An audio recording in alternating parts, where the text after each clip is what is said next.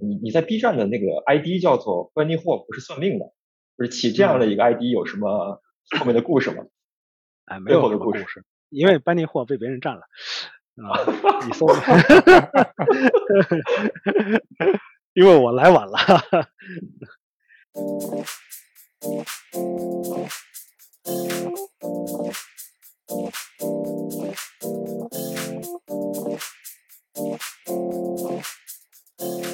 大家好，现在是二零二二年六月，再度欢迎大家来到 Cutting 路边漫谈。上一期节目受到许多听众好友们的鼓励，谢谢大家，我们会继续努力哦。我是 Maggie，今天在现场除了主持人向右，嗨，大家好；宇阳，嗨，大家好；我还有一位特别来宾。我先介绍一下今天的特别来宾，他是北京 Cutting User Group 负责人，同时也是 Cutting 传教士，目前在猿辅导工作。让我们欢迎今天的特别来宾。深入理解 Cutting 携程作者霍炳乾。嗨，大家好，我是班尼霍。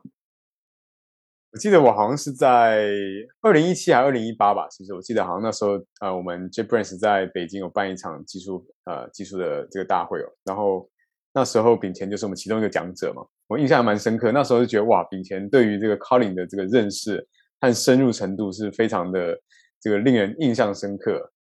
所以我记得，呃，那时候那时候是 Calling 多少版本？有点忘记了，应该一点二左右吧。一八年底吧，啊，一八年底，对对对，一八年底的时候，对，一八年底一点三吧，应该是。嗯嗯嗯。然后炳田最近在研究那个 Calling 的考古学嘛，对不对？就是我看 B 站视频上面有在讲这个呃，Calling 还没有发布一点零之前的版本的一些特性的。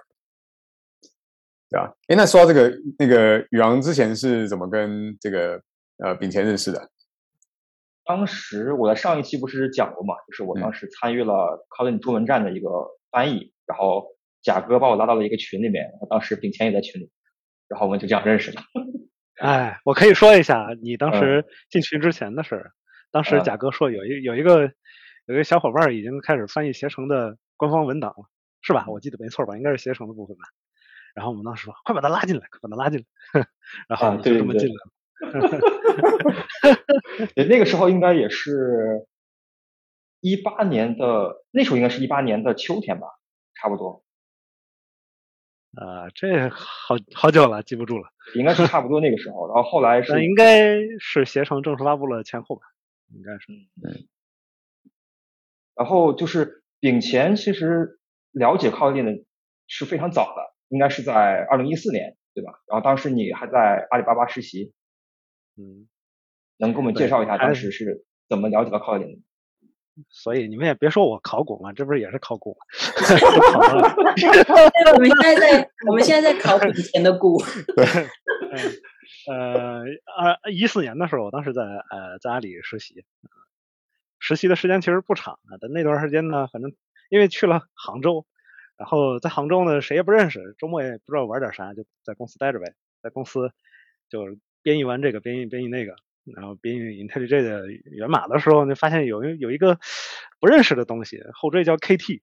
当时也也挺懵的，我都不知道是什么。而且因为当时的插件还不像现在，就是我们装了 IntelliJ 之后，Kotlin 插件是默认就已经集成的嘛。当时还没有，当时你需要手动去装。所以当时看到的那个文件呢，打开就跟一个就是一个普通的文本，然后里边什么也看不清楚。当时我印象最深的就是看到了问下面就是每一个分支都是一呀、二呀这种，我说这是什么东西？然后完全搞不懂。后来去了解了一下，我才知道这是一门新的编程语言。那个时候版本的话应该还是零点八啊，挺早的，反正。呃，从那之后就知道了。但那个时候我的关注点主要可能还是在 Scala 上面，当时在想着可能还 Scala 还是比较时髦一点啊，学学 Scala 什么之类的。当然最后也没好好学。嗯，当时就是对，就是其实你加入阿里实习的时候，岗位是安卓工程师吗？呃，阿里那个情况有点复杂，就是那个组的话，它是搞算法为主的，然后里边做工程的人很少。所以我去了之后就是实习生嘛，就是打杂呗。嗯，前一开始是他们当时在做一个原型吧，做一个就是他们算法要落地嘛，做了一个原型是用 iOS 一开始先实现了，因为正好有个 iOS 的呃 P7 在那儿，然后我去了之后就把安卓的补齐了，然后补齐了一段时间之后，后来又跟着他们，反正写了几天 iOS，写了两周吧。后来那个服务端那个哥们儿他又休假了，于是乎我又去帮他们维护那个服务，哎，搞得搞得那几天总共待了也就五十天吧，反正啥都要干一干，哎，那段经历还挺逗的。哦，所以说你实习之前，呃，已经学的比较好的编程语言，除了 Scala，应该是还有 Java，然后还有其他的吗？当时学的比较好的没有 Scala，呃，当时应该当时应该主要是 Java 用的比较熟一些，然后呃。去阿里之前在搜狗待过一段时间，还在一家小游戏公司待过一段时间，嗯，所以 C 加加还有什么 PHP 什么的，相对要也要熟一些吧，啊，就那个时候大概是这么个情况，当然还是以 Java 为主，在找工作的时候也是，那也就是如果招安安卓的岗位的话，那反正也是写 Java 没什么问题，然后如果如果说他们的后台是用 Java 的话，也会去考虑去面一下他们的后台，啊，当然就是呃校招的时候嘛，大概是这么个情况。那比田，你在这个，比方说你在那时候在编译这个 IntelliJ IDEA 啊，或者是在看这些 Kotlin 的这些源码的时候，你觉得你去这样编译这一些所谓的知名的这些呃开源项目，对于我们学习有哪一些好处啊？嗯，呃，这个编译的过程呢，看似什么都没干，对吧？只是按照步骤一步一步的来，但是还是能学到不少东西的。比如说编译的时候，你必须得配置环境吧。环境变量什么这些东西你必须得熟悉是吧？而且像常用到的一些工具啊，你比如说在呃 Linux 上面的话，可能用到一些编译器啊，比如说 GCC 啊什么这些东西啊。当然编译 IntelliJ IDEA 还没有这个问题啊，它只要你把 Java 环境配好了，呃，剩下的就是一些环境变量的配置啊。我记得好像应该是这样的。呃，但是有些东西，你比如说想编译安卓的源码的话，就很麻烦，你要配置各种各样的东西。反正你这个编的过程，可能大多数情况我们编完了之后。这个也就放那儿了，也就也不会去说，嗯，debug 一下什么怎么样。但是像整个编的过程的话，你也会对这个环境的配置有一个熟悉的过程吧。很多东西你编几次之后你就熟悉了，下回再看到别的东西你想编的话啊，这个东西我见过，比较熟悉。但是这里边还有一个比较好玩的点，就是我经历过无数次编译的，每次都不是特别顺利，直到最后我终于明白了一件事儿。那里边它一般来说有一个指导文档。每一句话你都要仔细去理解，它中间说了一个你要设置一个什么什么什么变量，你不要想当然说啊我已经设置过了，那 很有可能导致你最后的失败。甚至我前几天编译 IntelliJ 的时候都遇到了这个问题，啊为什么老编译这个？前一天前一天其实我是为了编译 Kotlin 的插件啊，嗯编译 Kotlin 的 FIR 的 IntelliJ 插件，因为现在我们默认的 IntelliJ 插件里边是呃是用的是 PSI 的一套语法树，FIR 还没有。真正打包到了 IntelliJ 的这个 Kotlin 插件里边啊，所以我需要自己编。但是我最后编到最后就有一句话，当时我忘了是什么了，就当时没有看明白那什么意思，然后我就跳过了，导致我整个都编不出，编不成功。直到最后啊，想了半天，哦，原来这句话我没有搞懂。呃，就是这个整个的过程，就是每次你以为你觉得怎么怎么样，但实际上呢，你还是没有按照文档来。这个东西就是吃亏吃多了，踩坑踩多了之后的话，就会变得特别的。啊，没有那么的怎么说呢？没有那么多，没有没有那么的 过于自信，是吧？哎，这个东西也是也一种摔打的过程吧。所以，如果实在是不知道要干什么，编译编译这些知名的项目还是有好处的。啊，当然，这个编的过程的话，其实你对它的工程结构也多多少少会有一些了解吧。所以你也知道它大概是怎么组织这个项目啊。啊，比如说我们你要是编个。呃，IntelliJ IDEA 的项目，你就知道它其实现在用的还不是，还是应该最经典的 IntelliJ 的里边的这个模块的组织，就是它内置的那套。然后通过自己写了一个程序，然后来编译整个这个工程啊，这还是很很强大，是吧？哎，因为这个项目可能是比较久了，所以他们也一时半会儿说没办法迁到 Gradle 这样的呃环境下面。但是我们看到 c o t l i n 的源码的话，它就是 Gradle 整个。串起来的每一个模块都是怎么组织起来的，全都是用 grad。呃，这个你能对比这个差异，大概你就知道他们这都是什么时候呃存在的，对吧？像 IntelliJ，我猜可能就是可能迁过来有点成本呗，所以可能一时半会儿也没那么容易迁过来。但是你看到他们以前的那种组织方式的话，多多少少还能学到点哦，原来可以这么搞，是吧？我想请教平前呢，就是说你在什么样的第一次编译这个环境，就是在什么样的情况下 去想要去编译这个东西？呃什么样的情况下？对，呃，其实就是好奇吧。啊，当时为什么要编，我也已经不记得了。但是最最近为什么要编？最近因为为什么要编，就是因为要研究这个 Kotlin 的一些新特性嘛。它不是有一个 K2 compiler 这个东西，实际上呃就是一个前端编译器吧。它里边最主要的特性不就是 FIR 吗？FIR 的话。那我就得想体验一下吧。正好看到 Google 有一个开源项目叫 FIR Viewer，它需要依赖这个 Kotlin 的 FIR 的插件。嗯，然后他说我这儿没有，你得自己编一个才能用。这不得自己编吗？就整个这个过程，你就发现你就被套路了。所以你就想要去尝试这些东西的时候，你就会发现他们会一步一步引导你去下载源码，然后编译。嗯，基本上是这样吧。就应该原则上就是呃，当你想要。弄一个新的东西，或者是它有一个新的版本，然后没有的时候就自己去编，找出源码。对这个编哦，这个是一种场景吧。嗯，还有就是纯好奇它到底是怎么写的。嗯，当然还有一种啊，像编译 IntelliJ IDEA 的这个源码的话，还有一种可能就是，比如说我想自己写一个插件，那这个时候的话，编译它的源码，呃，调试一下它里边的一些细节，这个是非常有用的。嗯，因为很多时候它的文档呢，你你想这么庞大的东西，你想让它写的很详细也很难啊，而且确实好像有些地方还没有覆盖到。那这种情况，我们想要去编写一个插件怎么办？只能去抄了，因为现在已经有了非常非常多的插件，包括呃开源的，包括官方内置的，甚至说官方的源码本身其实就是很好的教材。那我们编译它的话，把它运行起来，呃，特别是在代码阅读能力还没有那么强，或者说对这个代码没有那么熟悉的时候。嗯，是很有用的，因为我们可以单步调试了。嗯嗯，丙前刚才提到了 FIR，就能否给我们的观众就是简单介绍一下什么是 FIR？FIR 的话，呃，就是 Kotlin 的抽象语法树吧，就是 AST 吧。啊，我我看到官方是这么介绍的。最开始的时候，其实我也是比较懵，因为我看 Kotlin 的源码当中呢，有有一个叫 IR 的东西，还有个 FIR 的东西。IR 的话，就是我们前端编译器编完了之后啊，生成的一个。产物，然后这个东西的话也是后端编译器的输入，然后 FIR 的话是整个这个前端编译器，它把源码解析了之后，做了呃语法分析、语义分析，呃其实主要是语法分析完了之后，就就基本上就已经有了这个数，完了之后再把它的语义分析完了之后呢，把那信息补充完整，那这会儿就得到了一个 FIR。为什么要搞一套这个啊？其实我我自己也挺挺好玩的，我不知道大家有没有说注意到过，Kotlin 编译器它有一个。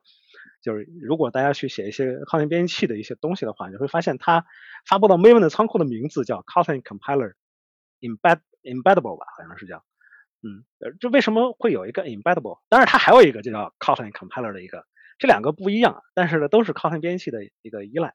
不一样的地方在于说，呃，Kotlin 就是这个 Embeddable 的这个里边呢，它把用到的 IntelliJ 的一些类全部都把包名给。重定向了，就原来比如说叫什么 com 点 IntelliJ 点什么什么，然后都改成了呃 org JetBrains 点 Kotlin 点 com 点 IntelliJ，好像是这样的。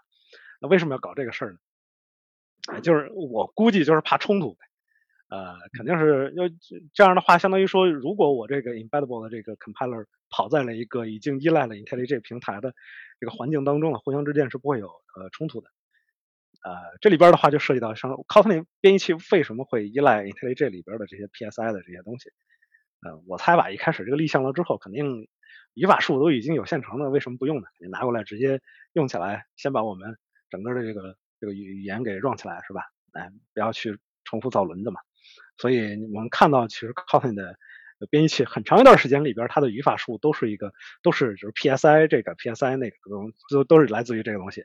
当然，我们看到 Kotlin 里边它的命名叫 KT 什么什么，比如说 KT file 是吧？哎，这些东西其实都是基于 Intelij 平台的那套 PSI，啊，它叫什么？呃，程序语言结构吧，应该是，我忘了具体的是对应的是哪几个单词了。但是就这种 PSI 这个东西，啊，那那那这个这个东西现在 Kotlin 为什么又觉得它呃没有那么呃，就是为什么要再搞一套 FIR 呢？我觉得可能就是基于它优化的话，会有一些限制。毕竟 PSI 是针对没有针对说某一个特定语言设计的这么一套结构。因为 IntelliJ 它作为一个编辑器，什么语言都要编辑是吧？啊，比如说有 Java 呀，有什么 PHP 啊都会有。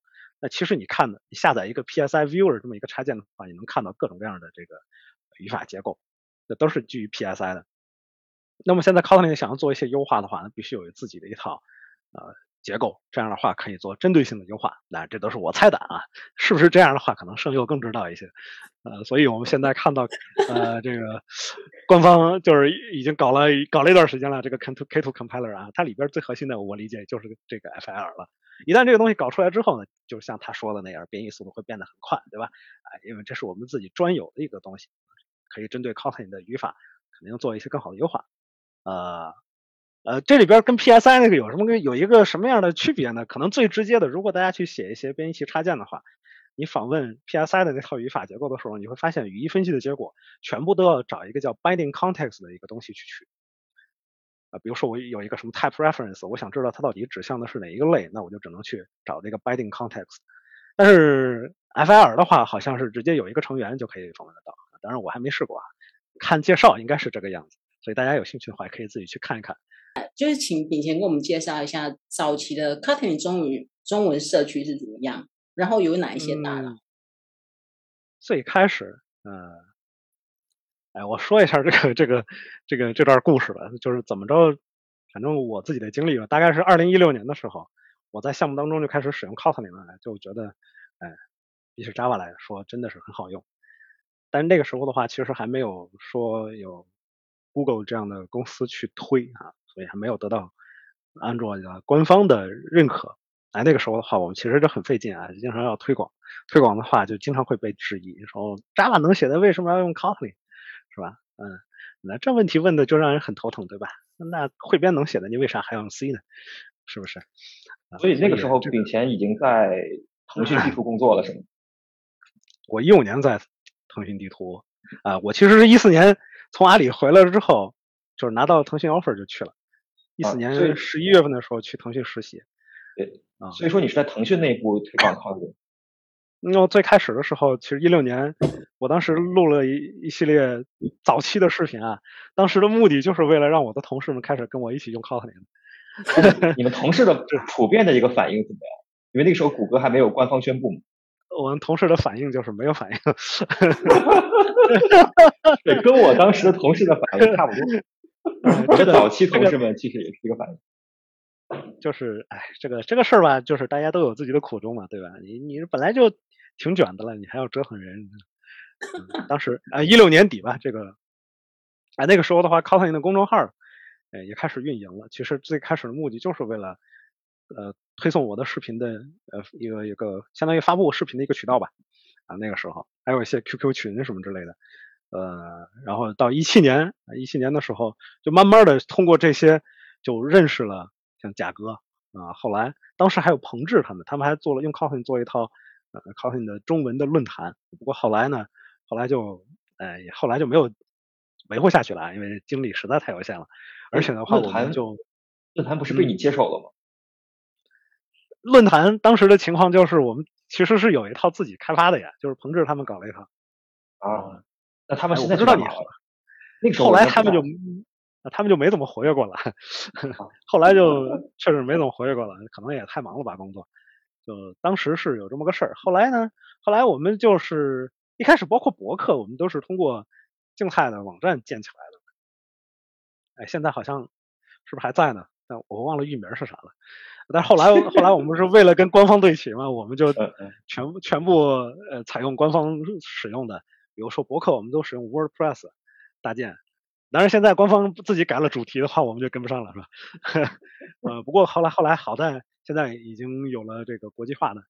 这个这个本地化不能叫不，这个应该是本地化的这么一个官方的一个途径，对吧？所以我们现在翻译博客的话，都可以直接发布到官方的网站上面。所以其实本地化的这个博客的话，我们以前自己搭的这个也不太需要了。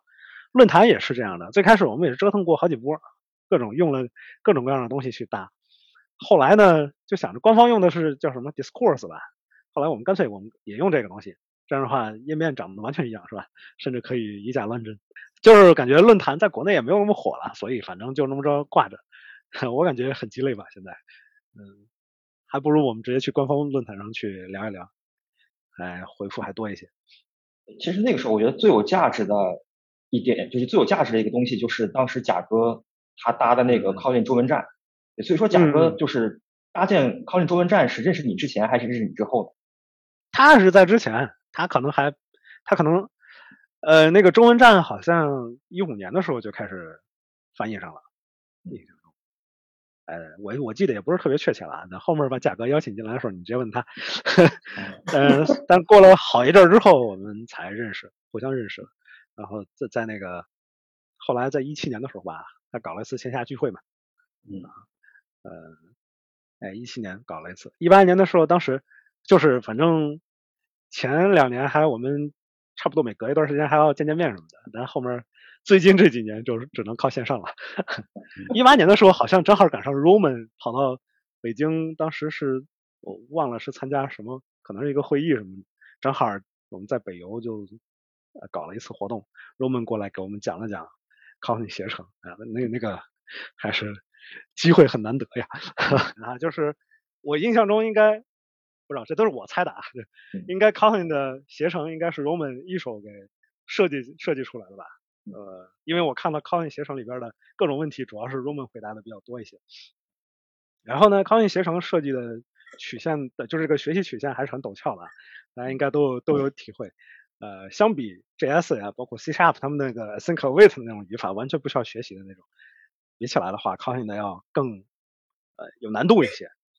所以我当时其实呃，当时就是聊到这个点的时候，就是说 Roman 他们毕竟那都是业界大佬了，是吧？Roman 好像还是欧洲 ACM 的裁判吧？好像，呃，如果我没记错的话，啊，所以你想啊，他什么水平？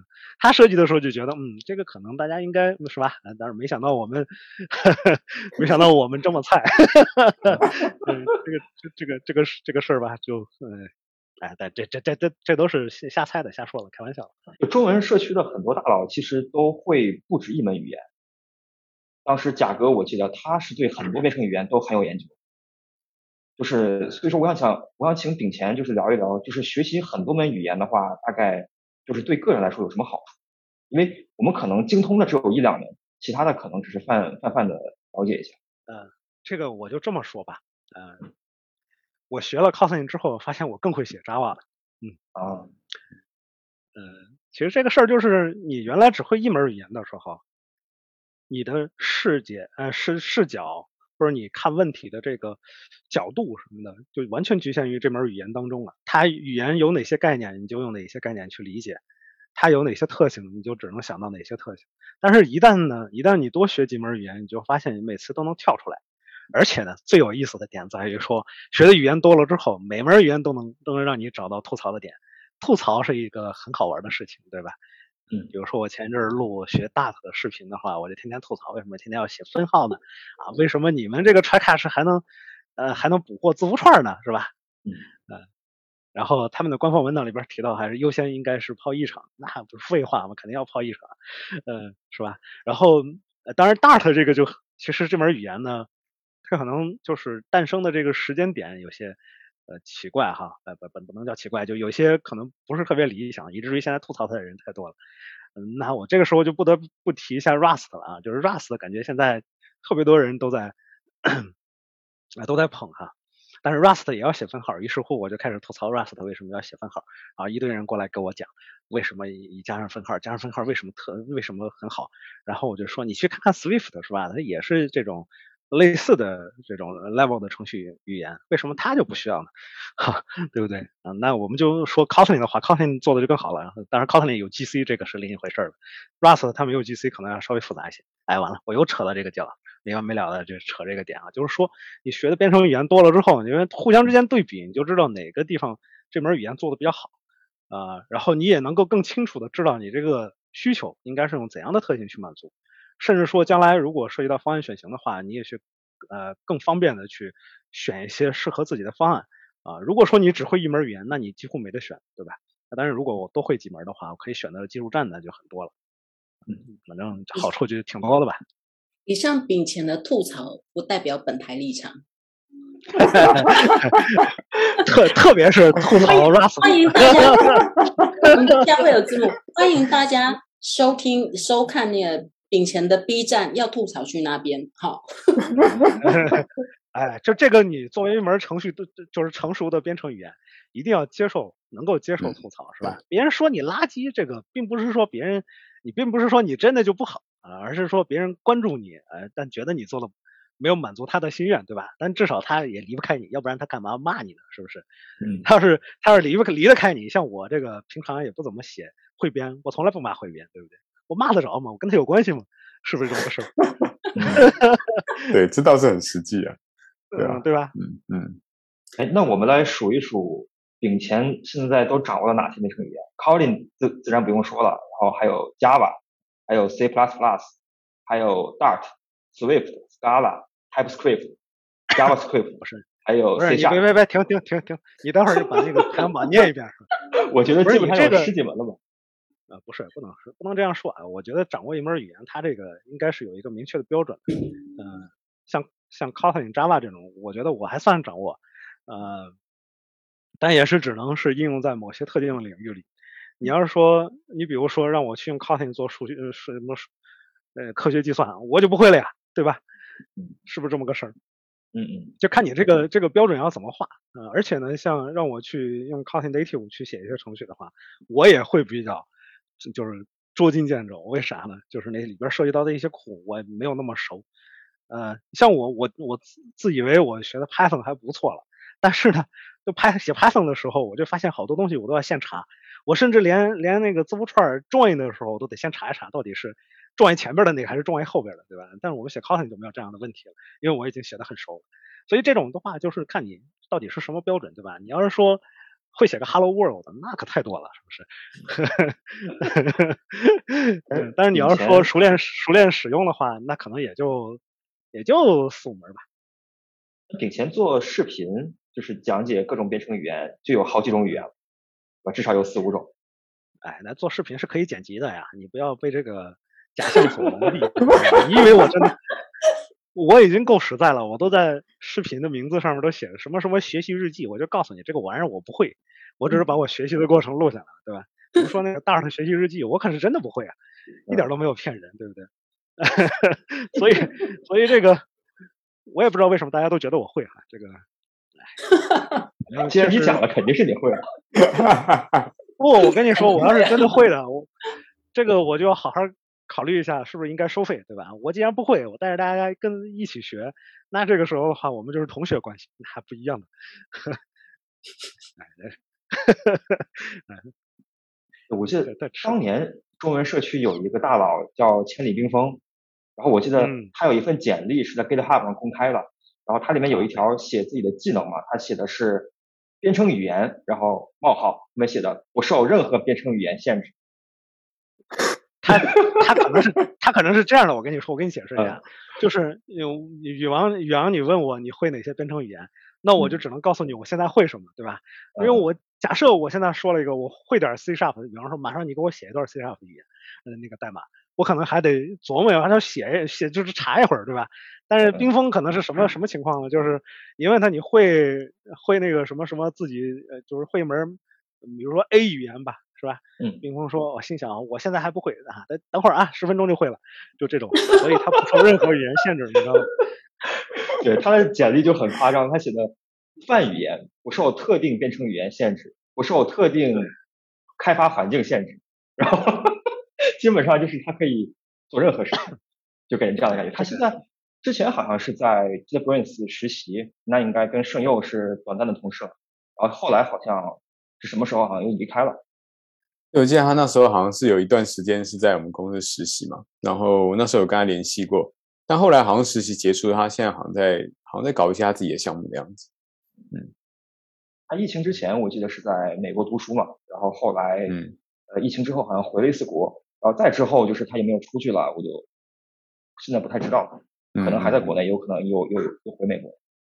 嗯，我跟冰峰见过两次，呃，但是具体时间我想想啊，我跟冰峰第一次见，哎，我都搞不清楚顺序了，反正就是有一次在深圳，我跟他一起吃了个饭，当时他是他是高三吧，那个时候好像是在深圳 实习，我跟他聊天的时候就是就是这种感觉。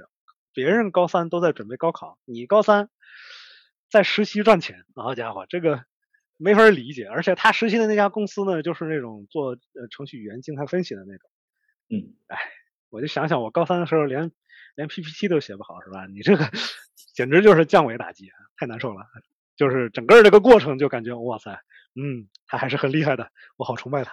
但那个时候我都工作了好几年了，好吧？嗯，就这种情况，哎，所以他他应该是初中开始学习编程，然后到了高中的时候，其实就已经技术非常厉害了。反正我通过他认识认识了一一些神人，就是就是我一直以为呃搞编程的这些大多数都应该多少有点工作经验，或者说对吧？呃，但是。当时曾经有一段时间，我们希望呃合作写本书的，叫 Kotlin Primer 吧，好像是叫，嗯嗯，但是没有出版哈。就是那本书，当时的牵头的那位兄弟，那个时候他是初中生，啊啊，冰峰是高中，还有一 个还有一个兄弟是刚上本科大几啊，我记不太清楚了，反正里边的，就是你不问年龄，根本也不知道他们多大。是吧？但是你就感觉他们跟你都差不多，这个时候你就水平跟你差不多，就这种时候你感觉你就白活了，甚至他们已经超过你了，这个这个事情就感觉很难受，嗯，但是心态要放好嘛，哎，毕竟这个世界是年轻人的，对吧？我们都已经老了，包括我，我天呐，好可怕！刚刚刚刚秉前聊要写书哦，嗯，你写书的契机是什么？就是什么样情况底下你开始出版书籍？呃呃，就刚才说那本书，我当时负责的部分就是，好像是第十七章，Kotlin 写成，嗯，呃，所以所以其实那个书稿最开始来自于来自于。就我的那本书最开始其实来自于这一章，后来就出版不了嘛，我把里边的东西呢就使劲的扩充了几波，啊，然后又补充了好多内容，把这个东西体系化。因为之前只是做一章的话，我只要讲康信携程就好了。后来我又想的野心有点大，我想把携程讲一讲，于是乎我在康信携程这本书里边讲了很多跟康信没关系的东西啊，这个也是，呃，为人诟病的一点哈，就是。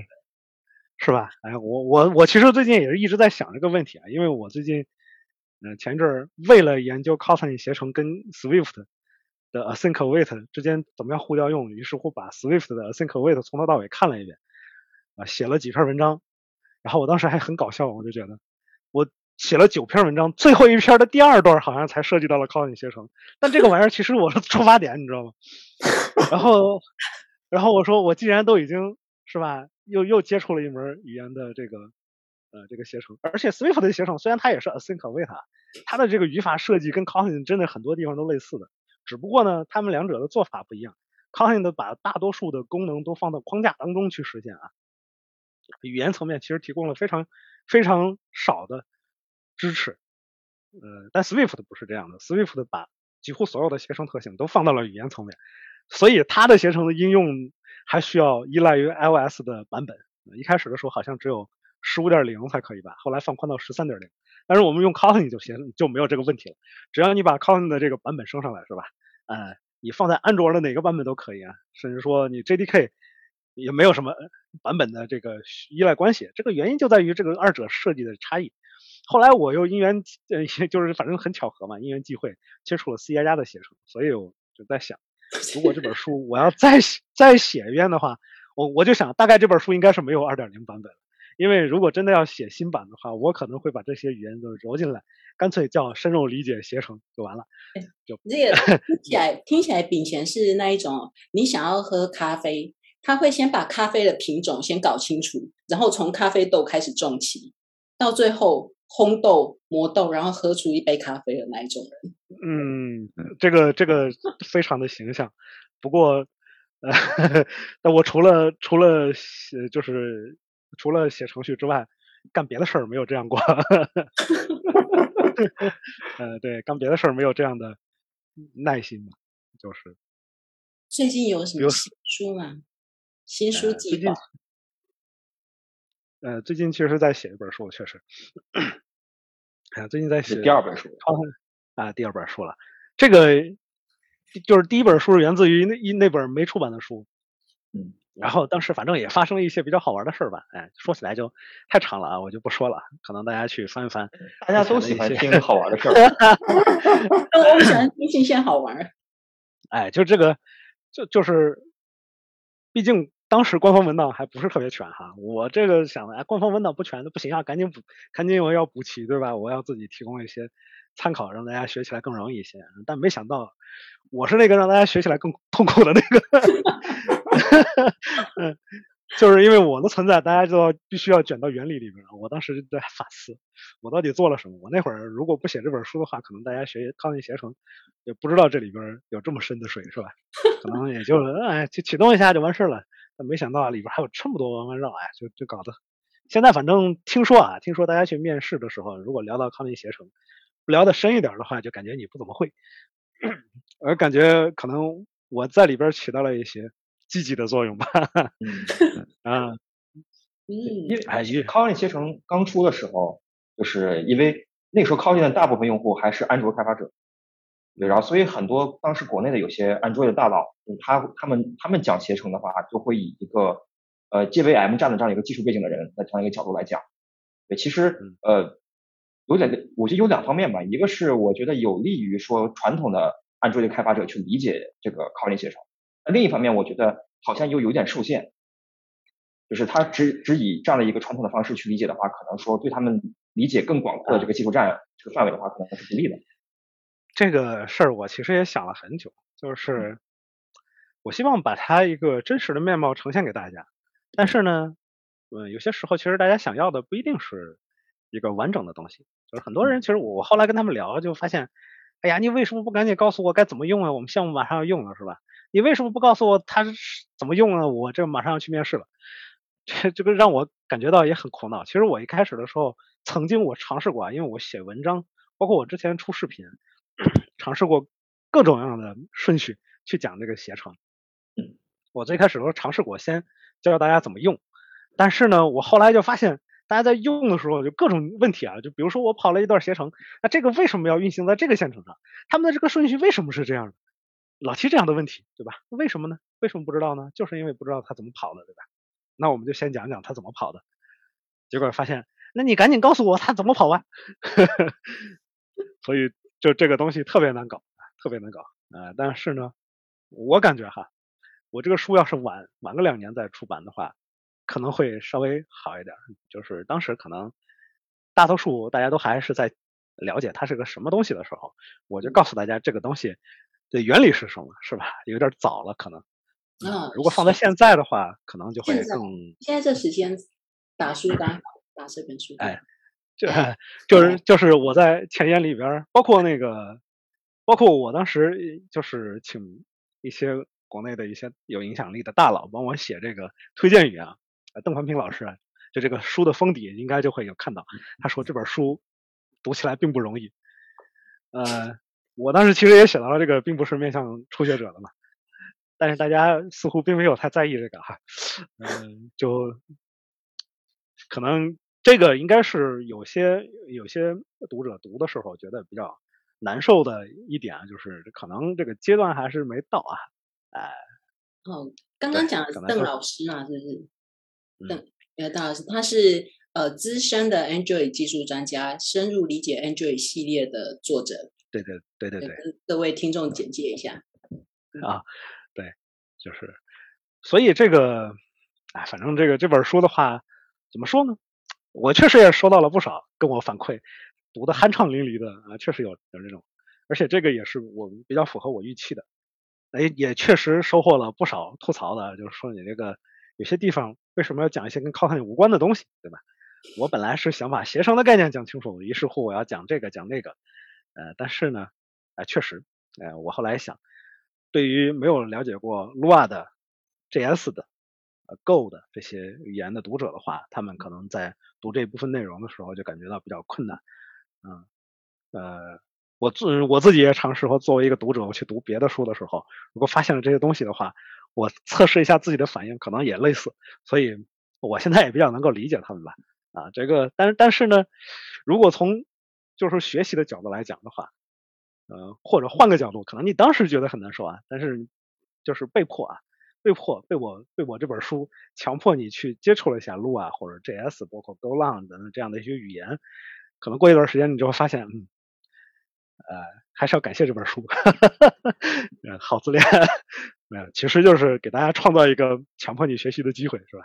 虽然比较难受啊，学习的时候哪有不难受的，对不对？呃，这个事情吧，反正就要辩证的去看。当然，你说有没有说优化的空间？那肯定还是有的。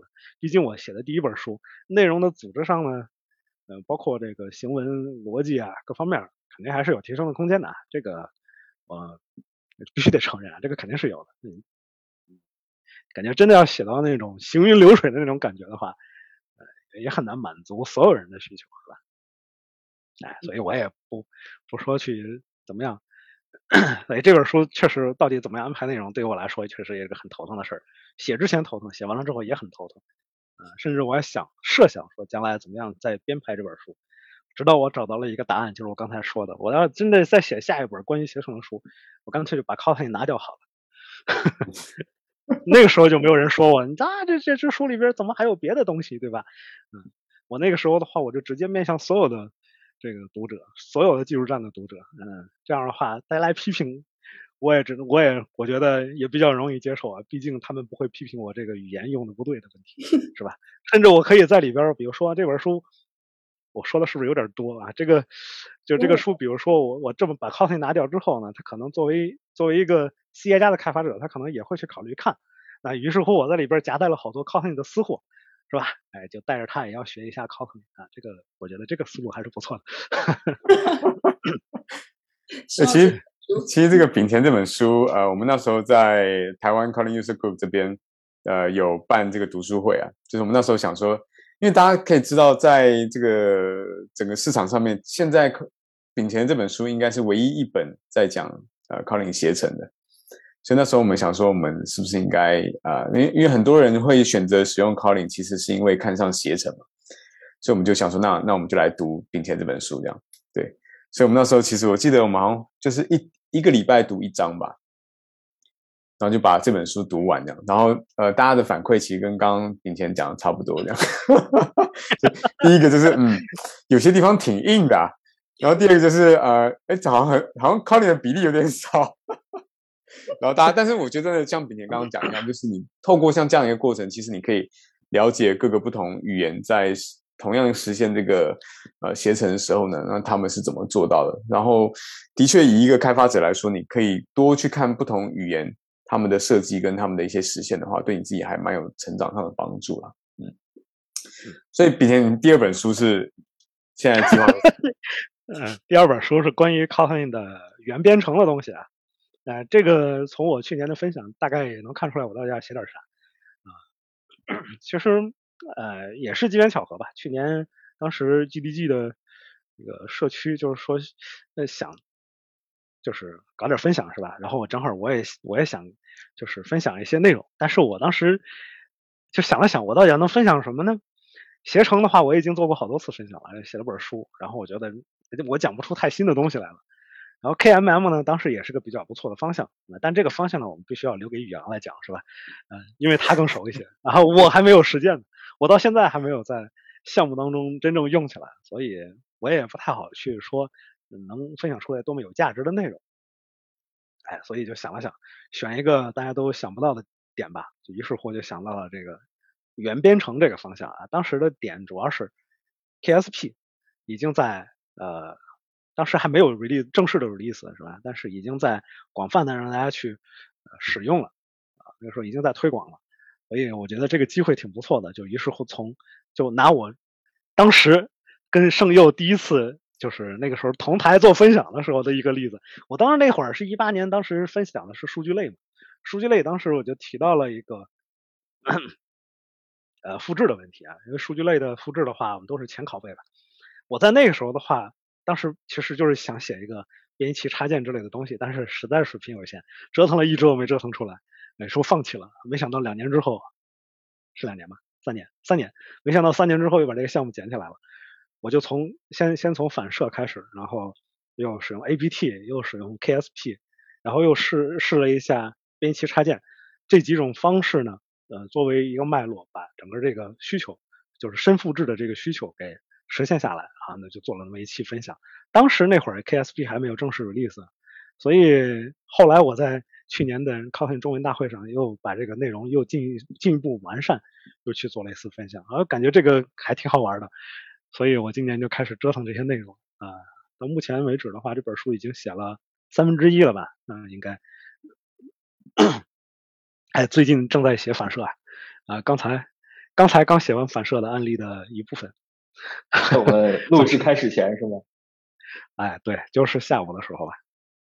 啊，哦，我们就期待你第二本书了。然后我们我们也期待这次可以有更多人可以看懂这本这样。哎，可别啊！这本书我当时，呃，就就是一定要做好心理预期啊！就是我我感觉我实在是，因为这本书涉及的内容太多了，我感觉就是呃。这本书的内容每一个点拿出来，大家都很熟悉。比起携程来说，没有概念上理解起来那么困难。我这么说可以吗？这编译器插件可能稍微复杂一些哈。但但是像反射这种，大家都总经常接触到的，所以一开始读的时候肯定不会觉得哇这是什么，那又是什么，肯定不会有这种问题。而且大家都比较都是大家比较熟悉的东西。整个这个里边，因为 c o t l i n 多平台的原因啊，我肯定会涉及到。呃，Java、JS 还有一些 native 的东西，但是呢，还是以 JVM 为主，所以可能大家读起来至少说这方面不至于说像携程那本书那样啊，感觉到没那么呃没没感觉到很多东西设计的乱，就是感觉自己是吧？哎，这么多不知道的东西啊，不至于。嗯，但是到后面的话，涉及到一些编译器，可能还比较复杂。嗯，就说涉及的内内容很多，就很难组织，有反射呀、注解呀。啊啊！而且我每讲一个内容的时候，我得先 JVM 上面看看什么样，JS 看看什么样，再看看 Native，我简直就是个矩阵呀！我得画一张表出来，可能每一个东西的话都要试一下，就感觉写起来好费劲。呃，包括这个，我今天要写反射的，我刚刚把 JVM 的部分写完，然后接下来要写 JS 的部分，但是呢，巧就巧在 JS 的部分的代码当时没有写到我那个 Deep Copy 那个项目当中，于是乎那部那部分代码我现在都找不着了，还得待会儿现写一下。呵 呵，嗯，那 native 的部分呢，到底能不能行呢？虽然说反射没有完全支持，我刚才看了一下接口，好像也不，好像确实不太行。哎，这种的话，你都得一个一个试一下。啊，前一阵的时候都快给我看吐了，就是一会儿看嗯 JVM 的子解码，一会儿看一下那个呃呃 LLVM 的 IR，所以肯定会有一些知识需要大家自行补充的。啊，那那个那个时候的话，可能就会是吧？就你把它当成一个。我就只能提供一个脉络，是吧？但是你说里边能能讲多细呢？可能也不太不太好讲太细啊。我很好奇，然后问一个比较软性一点的问题。好，我从书上看到你你已经结婚了嘛？你都已经写在书上了，我觉得这应该是公开的。这 这还有啥不能公开的？你一天 你一天花多少时间在城市上？一天花多少时间？在家里面，你老婆有没有怨言？他还是他还是很支持我的。哦，真的。但是我我我必须要介绍一个背景，就是我现在 换工作到云辅导之后呢，有公司离家很近的，所以我可以每天节省很多的时间，然后用来去做一些自己想做的事情了。对，所以呃，反正这个就是一个平衡吧，嗯。我现在，我现在因为身体的原因，也不能像之前那么卷了哈。之前就夸张的时候，一天只要睁着眼，除了吃饭、上班，剩下的时间大多数都是在忙活这些东西。但现在的话，就是，哎呀，今天不想写了，看会儿电视剧吧。比如说，我最近又把《琅琊榜》快看完了，又看一遍。所以这种情况还是存在的啊，没有想象的那么夸张。因为很多东西都是积累了好几年了嘛，所以可能还好啊。这个。但是你你想，就是我现在的这种情况，我有时候也在想这个问题。我把这把我这几年积累的东西整理成一本书之后，瞬间就感觉我被格式化了，然后就发现自己什么都不会了。因为为了写这本书的话，我涉及到的东西、涉猎到的东西就只有这只有这么一个很小的范围。嗯，有些比较有意思的东西的话，就很难拿出时间来去投入。比如说前一阵老被吐槽的 Jack Jack Jack Jack。哎，我都说不来了。Jetpack Compose，对对对，老被大家吐槽，你怎么还不学这个东西？哎，就是因为要忙活的事儿太多了，轮不过来哈。那秉贤每天要做的事情也太多了，你还要上班，然后要要陪家里人，对吧？然后要写书，要看电视剧，有的时候还要做视频。不是要看电视剧这件事。就是你做视频 UP 主已经一年了吧？对对，然后当时怎么会想到去做视频？呃，因为我，哎，就是我最开始以前就是想到一个点啊，就是我们学一个东西，如果不输出的话，就很难说把它掌握了，或者说你没办法说服自己这个东西我真的掌握了。呃，所以我必须得拿出一些东西来告诉我自己，我这个东西确实曾经会过，至少是吧？那，嗯，就比如说我现在其实还经常回去看我之前自己录的视频，来学一些东西啊，来复习一些东西，是吧？嗯，就是你当时搞懂了，但是过一段时间就就忘了。所以其实我对于我来说，写文章也好，就是录视频也好，是一种产产出，就是或者说证明自己会这个东西的一种途径。就包括我们做项目，其实是类似的。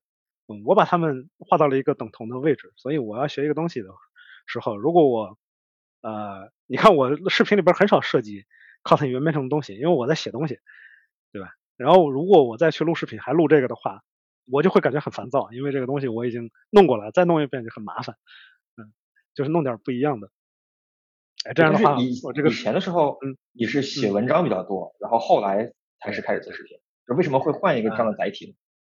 呃，其实并没有换啊，只是你不觉得，因为我以前以前的视频是要卖钱的啊，所以我看不到。啊，你你对你不是目标群体对吧？呃，后来后来，因为当时主要的视频的话都是在慕课网上面成体系的发布啊，这种视频的制作的话，它周期一般都要的比较紧，因为有时候你赶一个点的话，你必须得。呃，赶紧的产出出来是吧？而且他们对质量有一定的要求，包括这个内容的编排上，我自己也很麻烦。我自己其实有时候很难说服自己，这个东西我就不讲了，是吧？啊，有时候就是你这个内容的安排的话，有时候我发现，哎，做到这儿的时候，有一个东西不得不讲，于是乎还得再准备一部分时间，就就很麻烦，很花很多的时间，很累，对吧？工期又紧，然后东西又比较成体系，这种的话，就是对我来说，其实就是感觉有点啊。就是一一旦你要是接了一门课，对吧？就是整个的生活状态就是一睁眼，除了工作吃饭，呃，除了上班吃饭，剩下的时间都在忙活这些东西。那这种生活节奏的话太累了啊！包括我现在身体状况也根本扛不住，所以我后来从去年开始，就在哔哩哔哩上面发视频了。哔哩哔哩发视频有一个好处，我今天心情好，我就看看 C 加加；今天心情不好，我就看看 TS，是吧？我今天心情实在太差了。我就看会儿电视剧，对吧？所以这个情况的话，就是完全你自由了。因为你一旦没有考虑说这个东西，我希望能够得到什么的时候，你也不必为他呃做出太多的承诺，是吧？你比如说，我想最近状态就是好，录了很多的视频，那我就天天更。最近状态不是特别好了，或者说我最近要想忙活一些别的事儿，那我就能保持周更就周更，保持不了的话，那咱就干脆不更，是吧？过一段时间再回来接着更就完了，这是哔哩哔哩它的好处。嗯，它的坏处呢，那就是当然没什么收入了，是吧？录了一年视频，我看看收入好像也就几百块吧。那顶前现在粉丝大概有多少？现在不到点一万二吧。你你在 B 站的那个 ID 叫做“关尼货不是算命的”，就是起这样的一个 ID 有什么后面的故事吗？哎，没有的故事，因为班尼货被别人占了。啊，你搜，因为我来晚了。那像秉前，你你在这个 B 站上面发这么多不同种类主题的这些视频，那你呃自己在后台上看哪一种视频最受欢迎？你真的想听答案吗？呃，内心都是有答案的。呃，他们就是这样，不是靠几乎，呃呃，就是。就是确实，他是这样的，满足几个条件哈。首先，你这个视频曝光率要高，那曝光率低的话，它它就很难，嗯，就是比如说我的这个视频发出来之后，它根本就不会推荐到某些人的主页的话，它就很难被别人发现。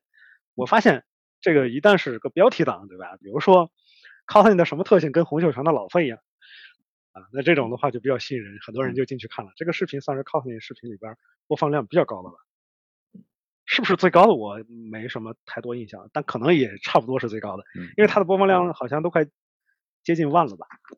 嗯，我的 Kotlin 的视频大多数都在一千左右啊播放量，啊，好一点的好一点的就两三千这种，啊，很难说到个上万的这种水平。那这是 Kotlin 内部啊自己对比的。那你要是说横向的跟其他语言对比的话，B 站的群体我大概其实通过这个也是在做点小实验啊，就观察一下哪些视频比较吸引大家，然后发现 C 和 C 加加的视频是最吸引人。啊，跟他们相关的视频的话，播放量也比较多。嗯，那你是说跟移动客户端相关的，怎么说呢？我之前发过一个呃发过一个投票啊，里边涉及到 Swift，然后 几乎没什么人投票，所以你就知道这个。就是 B 站上面的群体啊，Swift 就搞 iOS 开发的可能本身就比较少。那其实整体上来讲，安卓的可能也不太多，也不太多。那为什么我我的这个 Kotlin 的视频播放量还算可以呢？原因是大多数都是从公众号导流过去的吧？啊啊，包括我认识的人，大多数要过去给我捧个场吧。那这个时候 Kotlin 的视频播放量还算可以。那剩下的像这个 C 语言 C 加加的这种视频的话，本身我就缺乏这个。呃，关注的群体啊，所以这种视频的话就完全是自然涌进来的一些播放量了。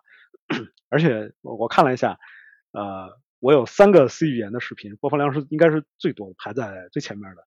那几个 C 语言的视频满足了什么特点呢？首先它是 C 语言视频，其次它是标题党，就是标题就是什么什么什么，比如说 C 语言当中如何实现。成员私有化，一看这不就很离谱吗？C 语言当中哪有什么私有化的概念，对吧？于是乎我就很好奇，点进去看一看。那这种视频的话，往往播放量会高一些。而且 C 语言本身，呃，我觉得可能主要还是跟 B 站 B 站的这个群体有关系啊。B 站的群体整体上大家就是要年轻一些，呃，可能在校的学生还要多一些。那么学校里边学什么语言，那么很多时候会会。呃，就是左右他们的一个接触的面吧，所以那个时候的话，你会发现大多数人对 C 和 C 加加是更熟悉的啊。当然里边我现在还没有一个没有尝试过 Python 跟 Java 的视频，Java 我其实尝试过一个，一个就是当时讲 Java 十七更新的，讲那个新的那个 FFI 的，反正这个。但这个选题实在是太抽象了，很多人都不知道这在干什么，对吧？你给讲个 GNI，估计大家还知道，好好的这是 GNI，那讲个 FFI，这是什么东西，是吧？于是乎它的播放量也一般。那 Python 我根本就没有试过，那我观察别人发 Python 的视频的话，播放量还是可以的。所以这里边的话，你要说最受欢迎的是什么？这里边你要是从整个这个 B 站用户的群体的角度来讲的话，那就看大家到底是做什么的多了。目前我发过的视频里边，C 语言的视频还是受众最大的。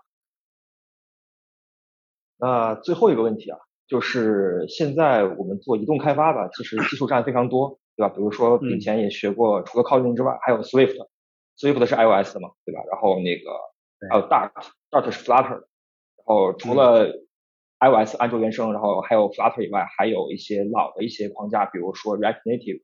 那秉前认为。移动开发以后的这样的一个发展的呃状况会是怎样的？就是以后什么样的技术会成为主流？哎，这个我也说不好，说说，这个我也说不好呀。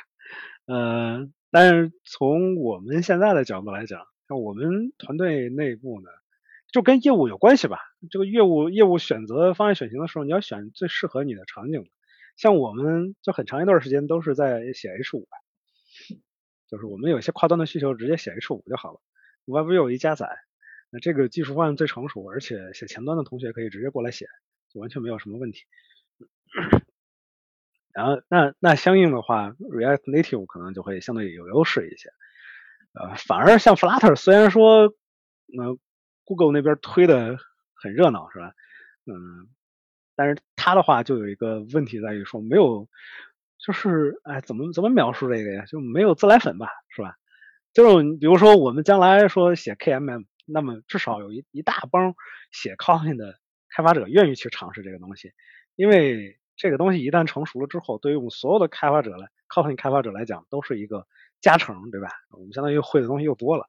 但是 Flutter 就之前写 Dart 的人本来就很少，对吧？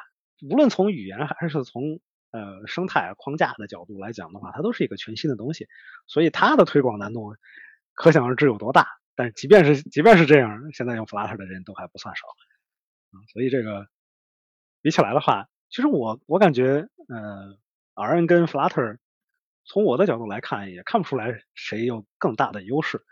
嗯，主要在移动端这块儿。说到这儿的话，必须提一下我们的 KMM 是吧？KMM 的话，现在我认为最大的问题在于没有呃对 UI 做完全的支持啊。虽然说我们看到呃就是 Compose，Compose 现在已经有了就是呃 iOS 上面一些尝试了啊，但是可能离最终的真正的这个 release 还需要点时间吧。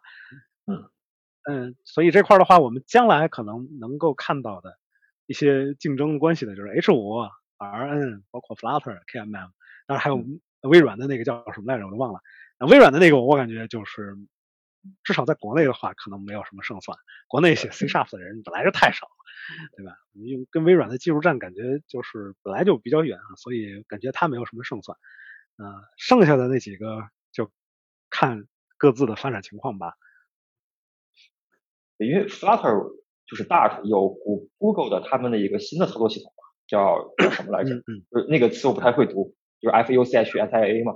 然后后面的话，所以说我们还是要看硬件是如何迭代，硬件它会搭载搭载什么样的系统，所以说后面才会呃，就是我们移动开发的趋势可能会跟跟这个有关系。那现在就目前来讲的话，嗯，Maggie 还有盛佑能聊一聊，就是台湾的开发者对像 React Native 还有 Flutter 这样的跨端的这种框架，他们是一个什么样的态度？用的人多吗？因为其实前几天在社群里面也有人在讨论说，呃，Flutter、KMM 还有就是未来 mobile 端会怎么样哦？但是其实目呃涌入 Flutter 开发的人当然是越来越多的，但是目前这状态我觉得还不是那么的明确吧？盛佑看的呢？呃，我目前这样看是说，假如说呃。呃，以一些比较新创的团队啦，然后再就是，呃，他们可能团队人数也比较少的状况下，他们可能就会比较优先采用 RN 或者是 Flutter 这种，就是单一语言，然后可以跨跨两个平台的的 UI 为主的这种呃 solution。但假如说他们团队比较大，或者是说他们本来 Android 或是 iOS 的团队就已经很强的话，那他们可能还是会比较倾向用 native 的方式来做。那可能呃，假如是 Colin 这边又又比较强势的话，那就会比较呃考虑 KMN。嗯，不过 KMN 我觉得的确现在时间点，啊，因为刚刚以前提到这些理由，所以呃，目前在 production 上面使用的还不太多。嗯，就是我从一个大陆开发者的角度来看，大陆的这种 mobile 开发，他们有一个硬需求，就是 hot fix，热更新。对，那之前选用 React Native 其实主要也是因为有这方面有有一个很大的原因嘛。虽然它的性能不太好，但是第一它可以跨端，第二它 Hotfix 比较容易。但据我所知啊，就是 Flutter 2.0之后好像非 Hotfix 的这个方案非常难以实现，就是目前来说好像比较难做。所以说后面 Flutter 到底发展情况如何，我觉得也是一个未知数吧。就是至少在 Android 上面，我觉得是一个。而且他们 Google Play 本身也。不允许下发这种可执行的二进制吧？是不是自己跟自己干着玩嘛？这对，所以这个感觉本身也很矛盾吧。所以说，当时很多大陆的人扑向 Flutter 的一个原因，就是大家以为它可以支持 Hotfix，但谁知道它发了二点零之后，好像就很难做。然后大家他支持，他支持 Hot Debug 是吧？对，反正我个人目前啊，因为。出于我个人的立场嘛，对吧？我相信 KMM 应该以后会是一个主流，虽然目前好像用的人还非常少。哎，你很乐观，但我从我的角度来讲，KMM 的话还需要做很多的事儿，才能它有机会。阶段太早了。对，你像 Flutter 当时开发也是开发了，就是 Google 内部也开发了五到六年，啊，才放出一个版本给用户去使用。啊，KMM 的话，可能时间现在目前还没有这么长，加上这 b r a n c e 的呃这个。研发实力当然虽然也很强了，但是跟 Google 比的话，可能资源上要少一点，那它的研发周期可能会稍微长一些。但是我觉得总体来说，从技术路线来看，我觉得 KMM 以后会是一个更好的选择。好，那今天我们非常感谢炳前能来参加我们的节目。那今天我们聊了很多很多问题，包括很多呃早期的 Calling 相关的一些故事。对吧？包括一些以前大佬的一些故事，还有炳前是这样的大佬是如何学习的。那我们期待下次炳前能够返场吧。啊，今天到此为止，大家再见，拜拜，拜拜。拜。